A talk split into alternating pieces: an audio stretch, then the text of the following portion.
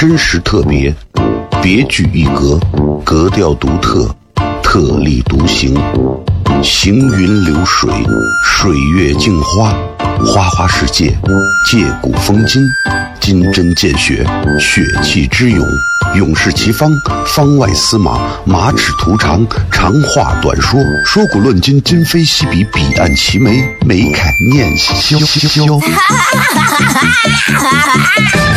FM 一零五点一，陕西秦腔广播，周一到周五每晚十九点，笑声雷雨，好好听听。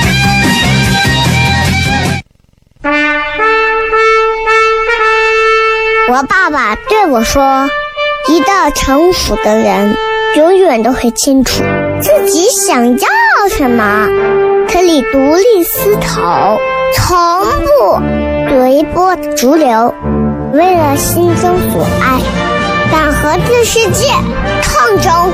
更重要的是，不管变换多少身份和环境，永远都要做自己。”笑声雷雨，这就是我爸爸，没办法，就这么拽。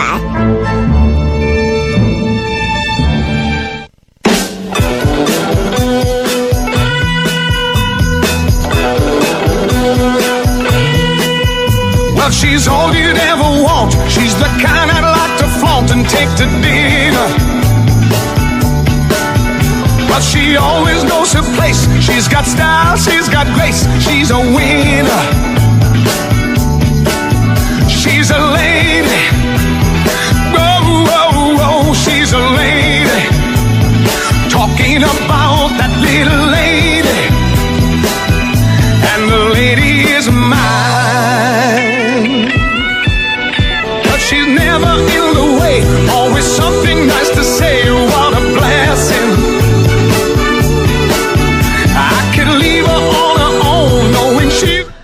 Hello，各位好，我是 FM 一零一点一陕西秦腔广播西安论坛，周一到周五晚上十九点到二十点为各位带来这一个小时的节目《笑声雷雨》。各位好，我是小雷。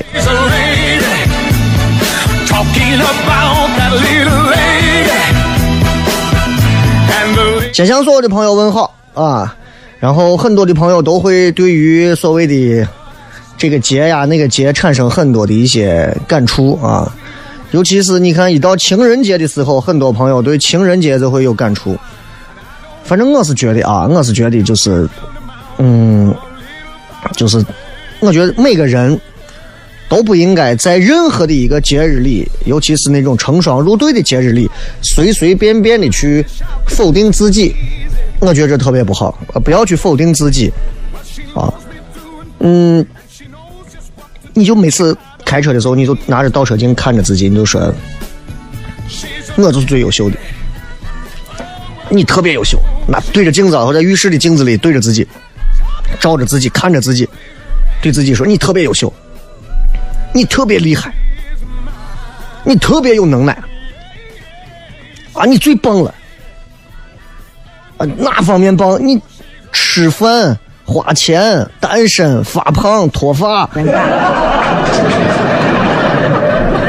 各方面你都是最棒的。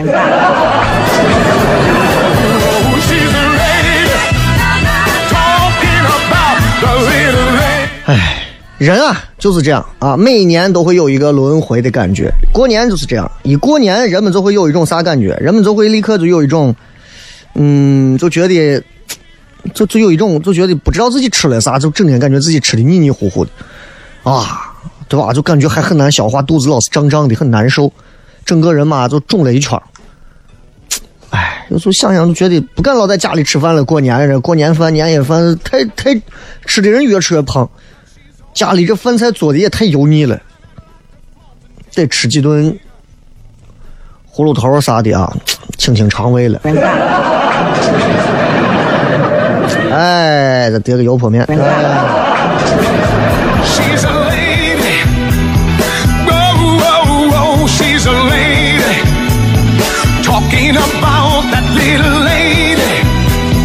我不知道大家情人节会怎么过啊，反正我是觉得就是，就这个东西啊，情人节这个东西，每到每年情人节的时候，就很多人都会在今天，反正假借着情人节的名义去干这一些，呵呵呵，给的勾当。啊情人节年年都过不算本事，有本事的是平平淡淡的婚姻生活，你每天都能走下去。你看很多年轻漂亮的女娃、帅气的小伙，谈起恋爱来一天到晚大众情人，啊，一天到晚能谈十个八个，啊，哎呀，跟哪个都能成为朋友，跟哪个都能第二天早上一起起来。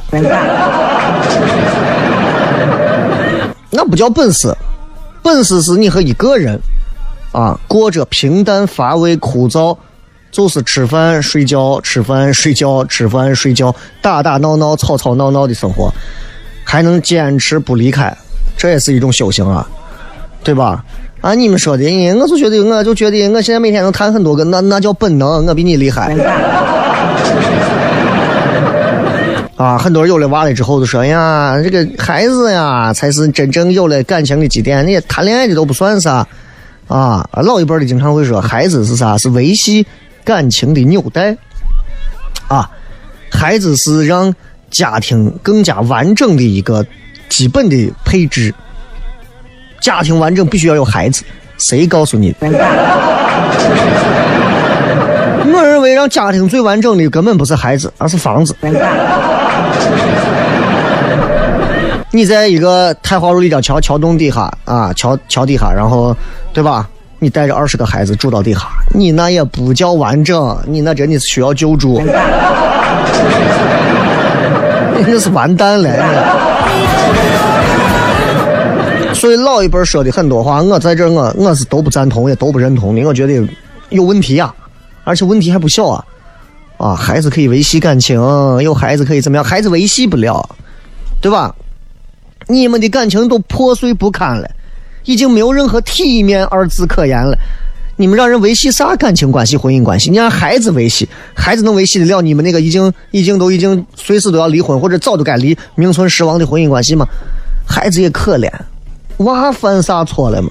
娃要承受这些东西啊，就跟保鲜膜一样，你我菜都发霉了，上面贴个保鲜膜，我有啥用？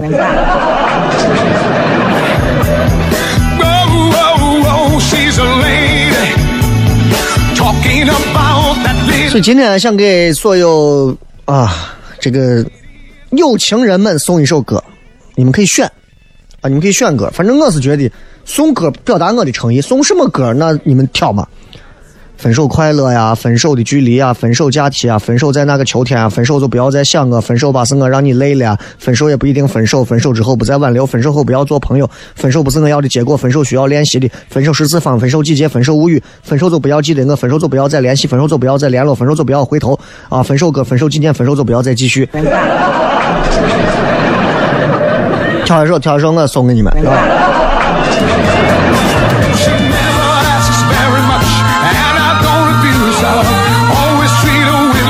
今天有一个小女娃给我发微信说：“哥，我想问一下，我今天不想给她送什么东西，但是我就想跟她，嗯，假装过个情人节，我想跟她说一点情人之间才会说的，呃，话。”很浪漫的那种，就像情人节一样那种。你能不能教我一句浪漫的话？就是每个情人都会说的那种，像情人节一样那种应景的话。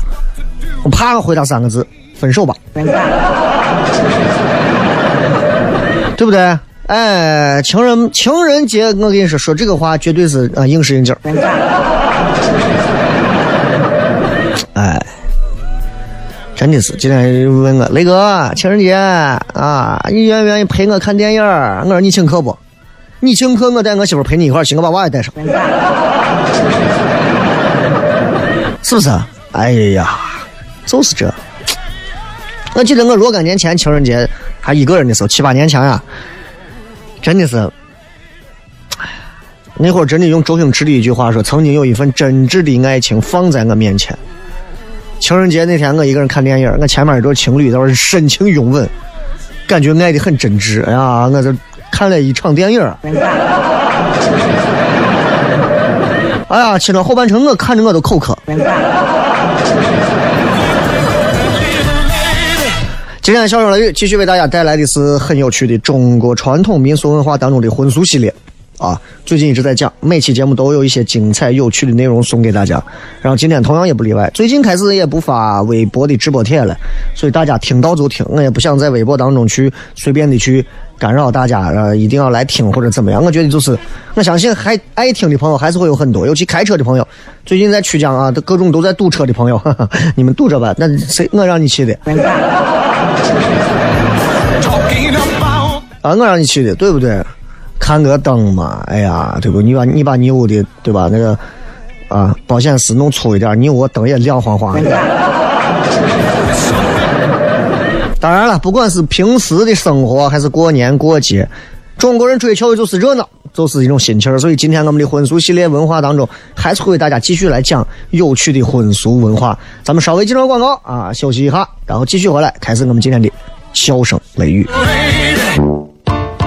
真实特别，别具一格，格调独特，特立独行，行云流水，水月镜花，花花世界，借古风今，金针见血，血气之勇，勇士齐方，方外司马，马齿图长，长话短说，说古论今，今非昔比，彼岸齐眉，眉开眼笑笑。FM 一零一点一陕西秦腔广播，周一到周五每晚十九点，笑声雷雨，好好听听。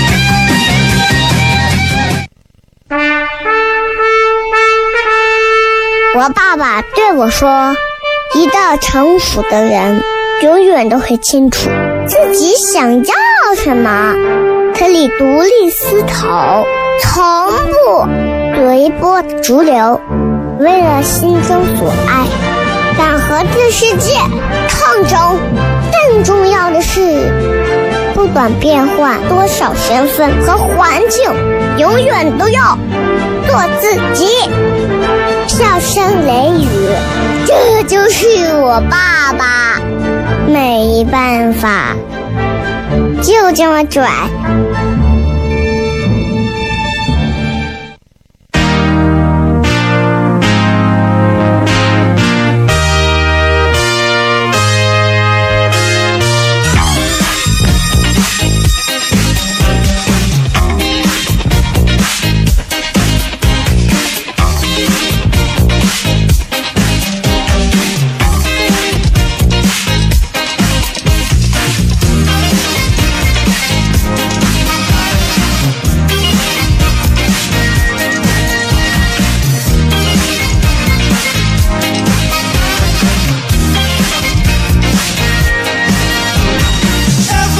欢迎各位继续回来，笑声雷雨，各位好，我是小雷啊。今天要给大家继续来讲一讲，其实所有人不管是过七夕情人节，还是过二幺四的情人节，最终你们绝大多数人，我不能说所有啊，绝大多数人最终一定会踏入婚姻之中。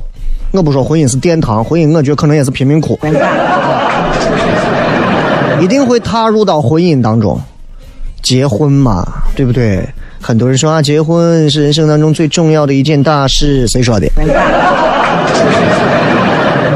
我觉得首先你是活着吧，然后是是吧？是吧？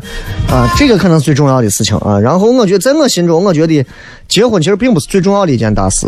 很多人是借着结婚为了要个娃，很多人是要娃之前必须得先要结个婚，不管是哪一种啊。咱们之前前几期节目一直在聊关于。过去原始社会到母系氏族时代到父系氏族时期，啊，人们的那个结婚，古时候人们的那会儿的结婚都是怎么样的结婚？在母系氏族社会初期的时候，婚姻制度是族外婚，对吧？大家反正就是我说的，这稀里糊涂瞎闹的。但是随着生产水平提高，随着农业、原始畜牧业啊啊达到了某些的水平吧，算是有一定高度了，人。对自然界开始有了一定支配权，人不像过去了，打个雷下个雨不敢出来，啊，外面着火了能吓死。现在人们自己知道种植，啊，自己知道养猪养殖，那就可以了，我饿不死了。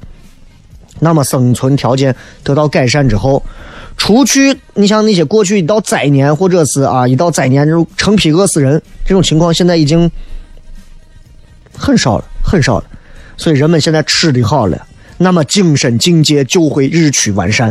现在人们为啥越来越多人愿意出去听啊高高雅的什么演出啊、音乐会啊，还有很多人来看脱口秀的演出啊等等？为啥？都是因为吃的饱了。换句话说，人只有吃撑了，文化意义才有真正的意义和价值。再好看的国粹，再好听的国粹，国家殿堂、世界殿堂级的艺术，放到冯小刚的电影《一九四二》里头，我告诉你，一文不值。人一定首先是要吃饱，要活下去。吃饱了之后，每顿都能吃饱，人的精神领域才可以。所以，其实你看有一句话：“饱暖思淫欲。”啊，人都是吃撑了以后，就会有好的东西，也会有哈的东西。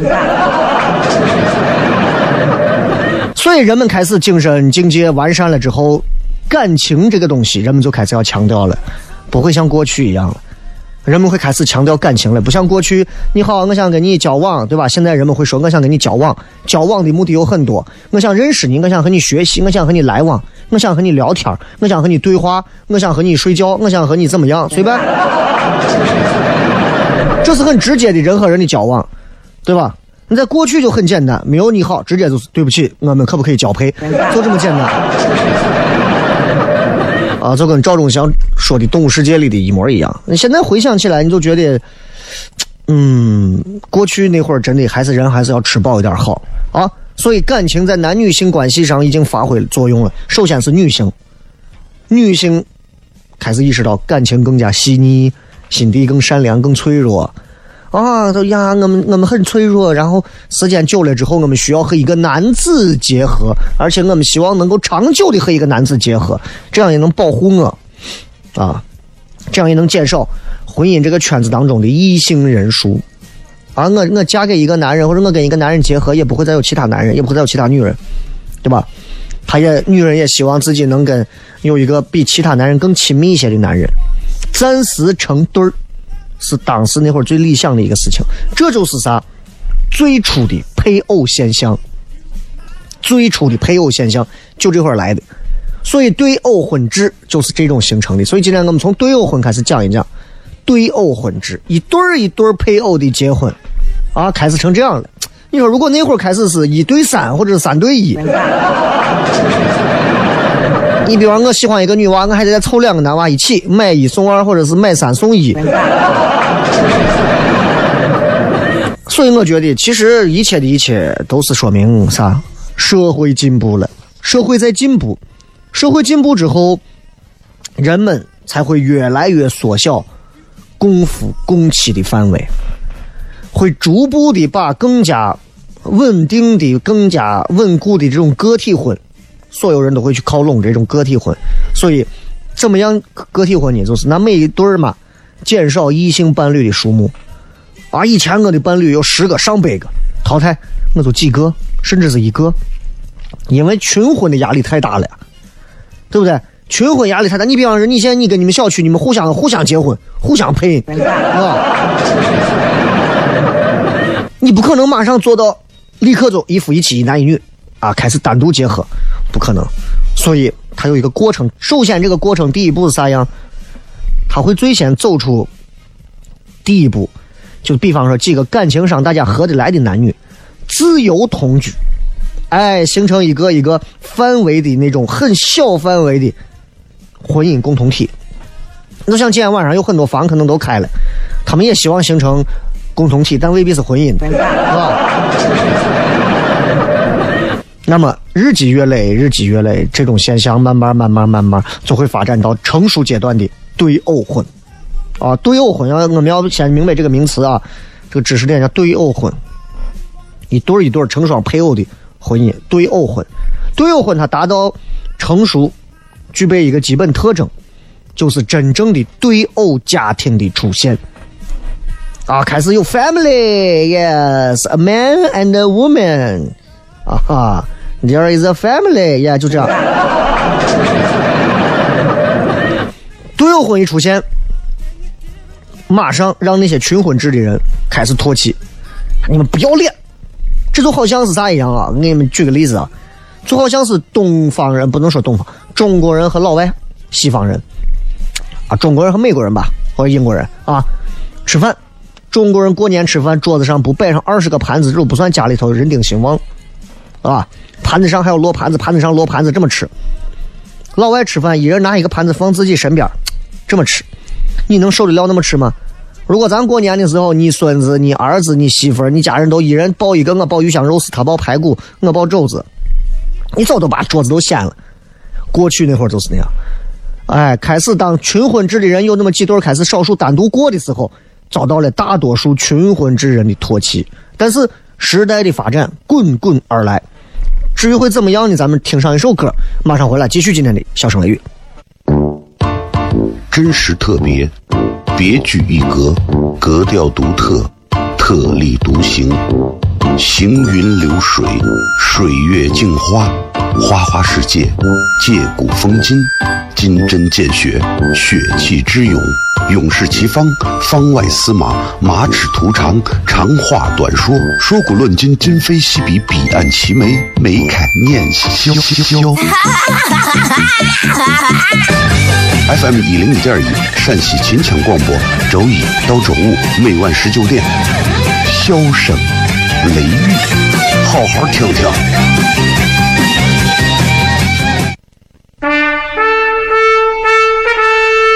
我爸爸对我说：“一个成熟的人，永远都会清楚自己想要什么，可以独立思考，从不随波逐流，为了心中所爱，敢和这世界抗争。更重要的是，不管变换多少身份和环境，永远都要做自己。”笑声雷雨，这就是我爸爸，没办法，就这么拽。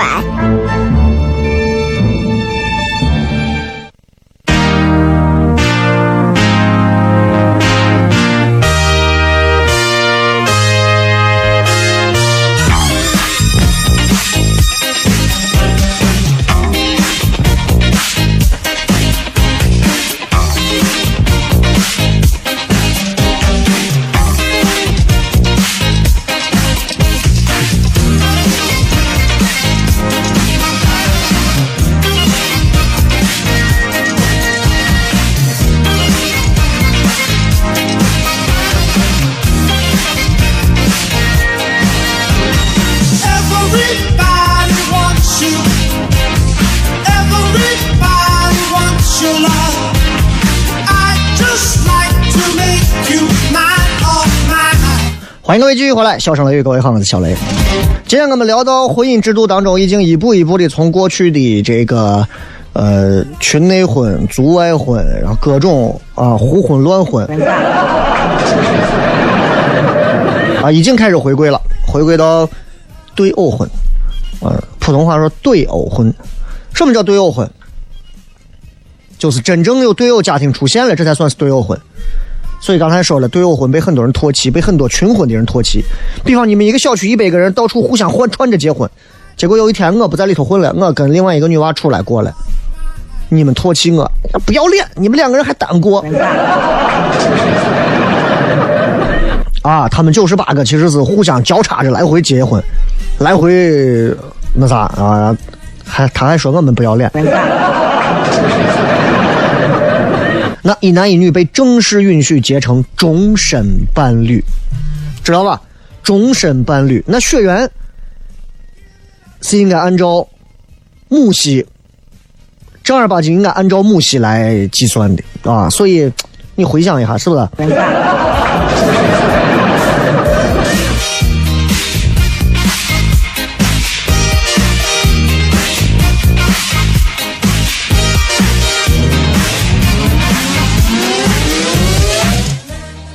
回过头来，我们接下来好好讲一讲所谓的对偶婚啊。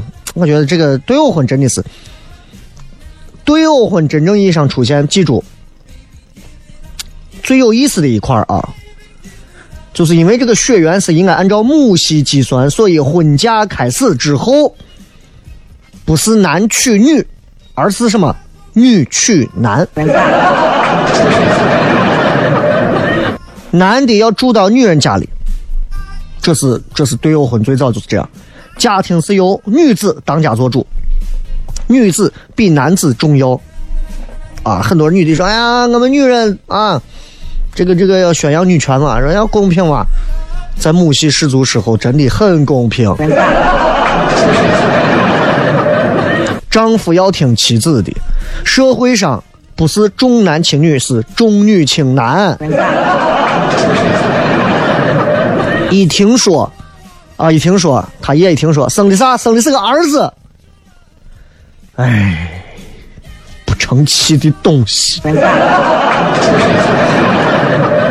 吧？氏族成员认为，就是男子最终是要嫁出去的，不把他们作为平等的族人看。所以你想，男人真的在那个时候真的是轻贱到真的，哎呀，我都觉得，哎。那结婚之后呢？妻子的这个族群会认为说男人是外来人，啊，也同样不受重视。哎，这个现在好像是反过来的，很奇妙啊，那有点反过来，很奇妙。反正这个东西吧，你怎么想啊？你说挺好玩的啊。我觉得这个风水轮流转，也许再过上多少年之后啊，可能又会重新回归到母系氏族时代。谁知道？谁谁知道？谁也不知道。对吧？但是谁知道不好说，历史未来三百年、五百年什么样？谁敢跳出来就说嘛？不知道啊！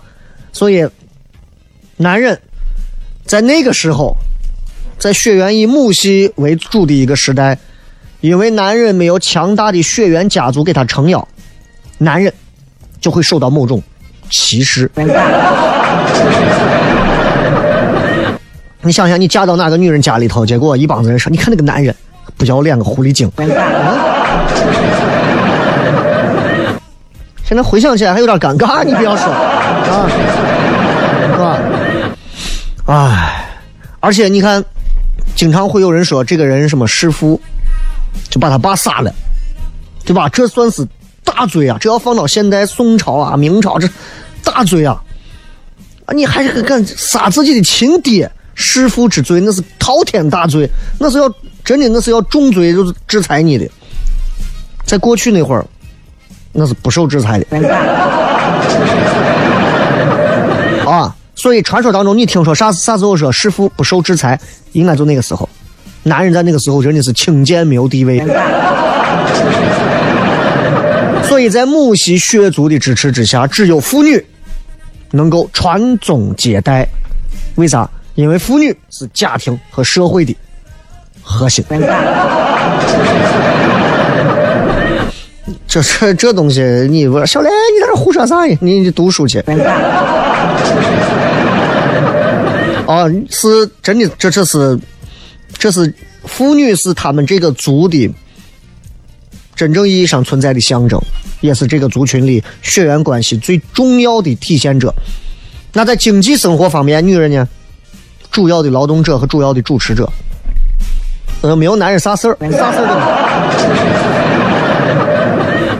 都啊，这也是对偶家庭当中妇女地位会高于男人的理由之一。你现在回想一下，朋友们，回想一下，如果时代倒退到那个时候，我们所有的男人要等女人去娶，娶了我们之后，我们嫁到女人家，住到女人家之后，我们要遭受人家家庭的白眼。歧视，因为我们没有我们的血缘支撑，我们在哪儿都不会受到重视。生下孩子有一天把我宰了，他还不会受到制裁。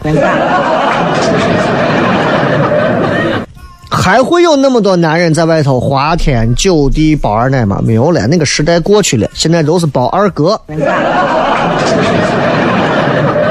对，包二爷啊，对吧？你说我一回家，我媳妇在外头啊。招蜂引蝶的，带着三四个男人回来，我你个不要脸的东西！当时我嫁给你怎么说的？还不就是图你？你说图我能生？现在呢？现在呢？你在外头，谁让你跟隔壁的王老汉好的？王老汉咋了？王老汉比你幽默，你在家一天都掉个脸，我能不掉个脸吗？你们家人都瞧不起我，那还不是怪你自己？死人！你看到这两个人。所以现在用现在的眼光看母系氏族时期的各种事情，还真的很搞笑啊，很有意思的一个事儿啊。所以在从夫居的对偶家庭当中，就是从夫居就是跟随着女人住到一起的这样的一个家庭里面，那对偶双方虽然生活在一个家庭里啊，感情也比较深厚，但是各位不要忘了，什么事情罗马不是一天建成的啊？Rome was not built in one day 啊，这个大概这个意思啊。历史遗留下来的很多问题没有那么快解决，比方说群婚的习俗，还不能那么快消失，所以男女双方那个时候还不能独占对方。就是说我跟一个女娃结婚了，虽然我们两个人决定在一起做对偶家庭，但是谁都不能独占对方，大家都有权和别的异性发生关系。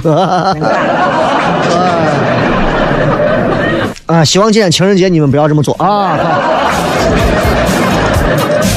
好了，咱们先聊这么多啊！稍微接上一段广告，继续我们最后一段关于对偶婚的一段描述。回来见。真实特别，别具一格，格调独特，特立独行，行云流水，水月镜花，花花世界，借古风今，金针见血，血气之勇。勇士齐方，方外司马，马齿图长，长话短说，说古论今，今非昔比，彼岸齐眉，眉开眼笑。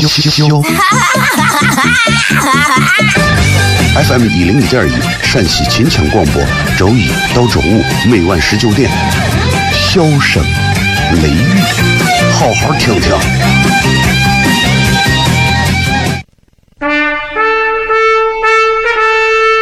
我爸爸对我说：“一个成熟的人，永远都会清楚自己想要什么，可以独立思考，从不随波逐流，为了心中所爱，敢和这世界管变换多少身份和环境，永远都要做自己。”笑声雷雨，这就是我爸爸，没办法，就这么拽。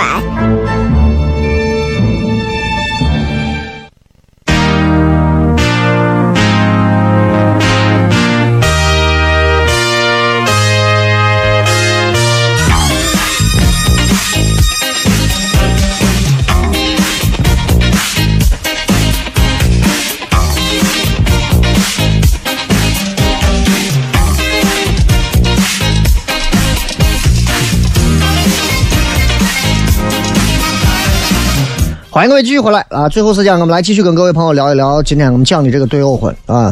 从群婚当中的一群人里头，突然出来一男一女，两个人决定在一块了。但是这两个人的毛病不会那么快改掉，因为都是从群婚里头出来的，所以两个人彼此之间虽然是各自跟对方在一起生活，但是都不能独占对方。注意，不能独占对方，两个人还能跟别人发生一点不可说的事情，而且。大多数的对偶男女，也都在有自己对偶对象以外，有自己的异性情人。对儿是啥？对儿是两个，偶是成双，所以对偶婚是每个男人都有一个主要妻子，每个女人都有一个主要丈夫。明白吧？就相当于是大老婆妻和妾之间，是吧？这种感觉。你说这以后要介绍起来就有意思了。呃，这位是哦，这是我的那个主要老婆。哎，还没请教，他是您的哦，他是我次要的那个老公。啊，就是这。所以你想想那个时代，如果你生活到那个时代，你觉得真的好吗？每个男人都有一个主要妻子，每个女人都有一个主要丈夫。万一你是次要的，对吧？其他跟他发生各种关系的人都是次要的，次要妻子啊，次要丈夫啊，啊，而男女双方最重要的是，男女双方没有排他性啊，所以现在这种对偶婚的出现只不过是同居，就是一男一女单独居住在一起，但是这两者的关系不稳定，哪两者呢？主要妻子和主要丈夫的关系不稳定。经常动不动就离异了，就搬出来了，不住。而且一到反目成仇的时候，因为男方是嫁进去的，男方没有财产，男方处境狼狈，而女方因为家产是归自己所有，所以女方经常是处于有利地位。真的有时候就觉得我说这个东西，哼，历史真的是很很，其实很怎么说，很公平的。哦，所以很多女同志们会觉得男人都不是东西，男人都怎么怎么样。其实，在多少多少年前，啊，你们女人也不是东西。所以，即便有种种的各种的弊端瑕疵啊 bug，但是对偶婚仍然是人类的婚姻史上的革命。嗯，revolution 啊，为啥呢？因为它能够让父亲知道了儿女，儿女认识了父亲。我跟你结婚了，你是我的主要老公，我是你的主要老婆。我有娃了，这个娃就是你的。哎，虽然说这种确认不是十分准确，对吧？再加上有这个对偶外的一些发生的关系，所以他的子女血统有可能不纯正，但大致上是对偶丈夫的血统是可以肯定的。啊，这个“大致上”这个词听着有点悲伤，但是比之前好多了呀。之前是，啊，我是一个男的，操场上住了一百个女的，我一个帐篷一个帐篷的钻，钻完这一百个女的都怀孕，一百个女的都有娃，但这一百个娃没有一个知道丈夫是呃老老爸是我。现在呢，我和一个女娃单独住在一个帐篷里，时不时的这个女娃还跑出去和别的男人钻帐篷，但是这个女娃怀的娃概率极高，她还有可能是我的，因为我们俩是最主要的。哎呀，今天是一个伟大的日子，让我们为爱鼓掌。所以，对偶婚的确立，其实宣告了血缘近亲婚姻的一种结束。啊，人类开始不仅清楚母系，更明白了自己还有父系，彻底就排除了血缘亲属关系上的通婚。你跟你兄弟姐妹不会结婚了，也进一步增强后代的健康还有发展。生理上也提供了很好的保证，所以你看看一个社会当中，为啥婚姻这块要牢牢的婚姻法、婚姻部门，这都是国家直接管控的？为啥？因为这是为了后代着想，这是正儿八经大事情。国家如果不管结婚这事，让你们随便结婚、随便睡，完蛋了！啊，你跟你村的差的都是傻子，三代之后都是干炒瓜子。所以，男女婚姻关系相对于稳定啊，你对双方的身体和心理都有益。那这种稳定的婚姻生活也加快社会发展，促进人类进步，这就是对偶婚的成立。好吧，今儿的节目就这样，非常感谢各位收听《小声雷雨》，然后也祝所有的朋友啊春节快乐啊，节日快乐，各种每天快乐啊，You happy I happy，everybody 都 happy，好吧？拜拜。